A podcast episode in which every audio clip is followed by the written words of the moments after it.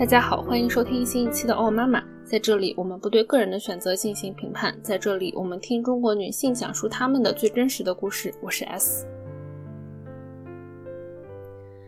今天的哦读书想要分享一本我在2016年读的书，书名叫《China's Hidden Children: Abandonment, Adoption, and the Human Costs of the One-Child Policy》。嗯，这个书名我觉得很难翻译的非常的准确，所以我就不尝试了。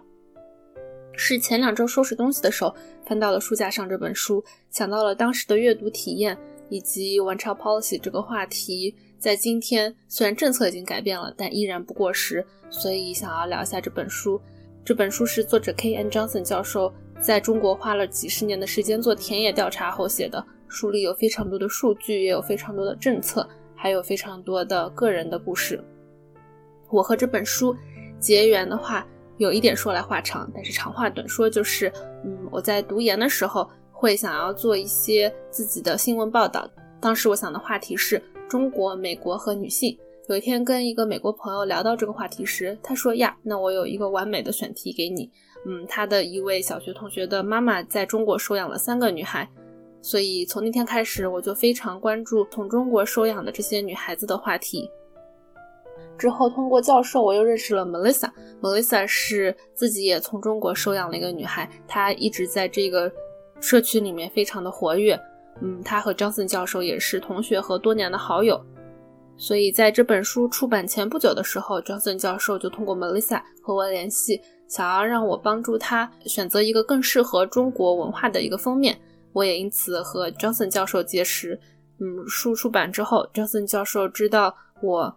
对这个话题非常的感兴趣，他也知道我作为家里面中间出生的女儿的故事，所以他就送了我一本这个书。嗯，这个阅读的体验对我来说真的是非常的艰难，有好多次我都读到呃放声大哭，然后需要停下来缓一缓的那种。这本书的背景的话是有两个，一个是大背景的话是中国从八十年代后期开始陆续有十二万。左右的孩子被国外的家庭收养，其中八万五千多孩子都被美国人收养了。被国际收养的孩子里，绝大多数都是女孩子，并且都是身体健康的女孩子。所以很多美国家庭都会默认这些女孩子是因为性别，因为重男轻女而被亲生父母抛弃。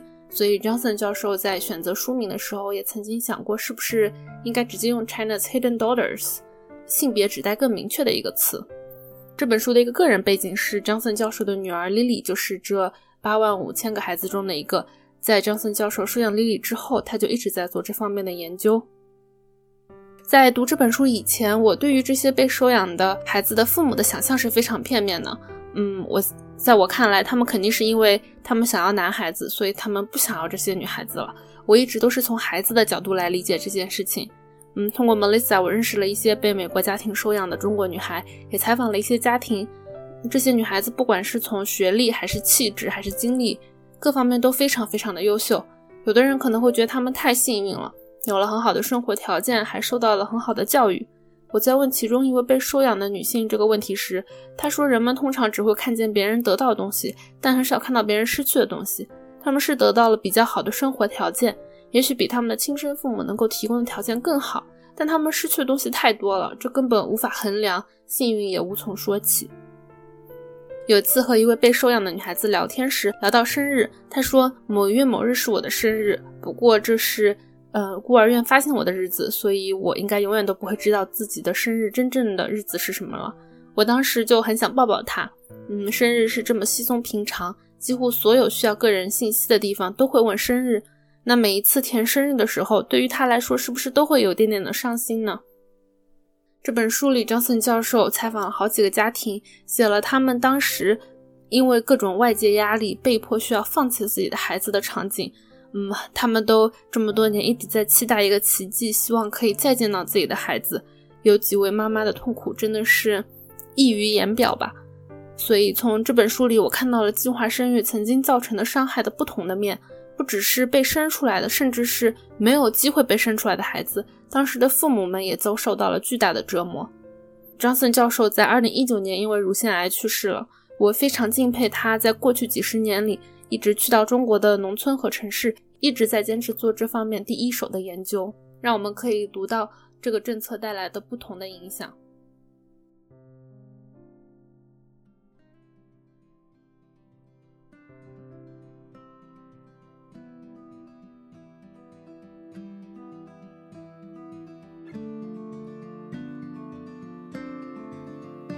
下面是下集预告。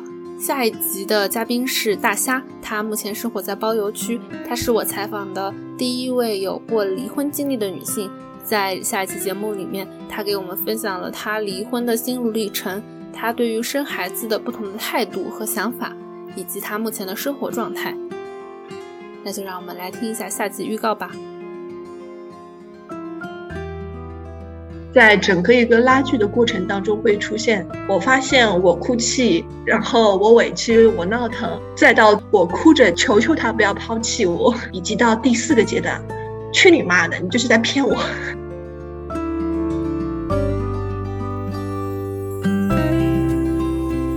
当你觉得自己人生不够好的时候，千万不要指望着生孩子会让你的婚姻或者让你的家庭变得更好。嗯，通常情况下不太会的，只是会。让矛盾激化，就像一碗水进了一锅热油里，而小朋友是最无辜的。先彻底的探索自己，再去决定说我想不想要孩子，我能不能够要一个孩子。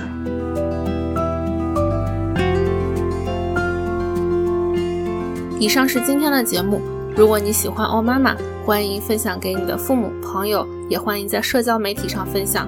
同时，呃，邀请大家在 Apple Podcast 上给我们打五星好评，帮助更多的人发现我们的节目。那我们下期见啦！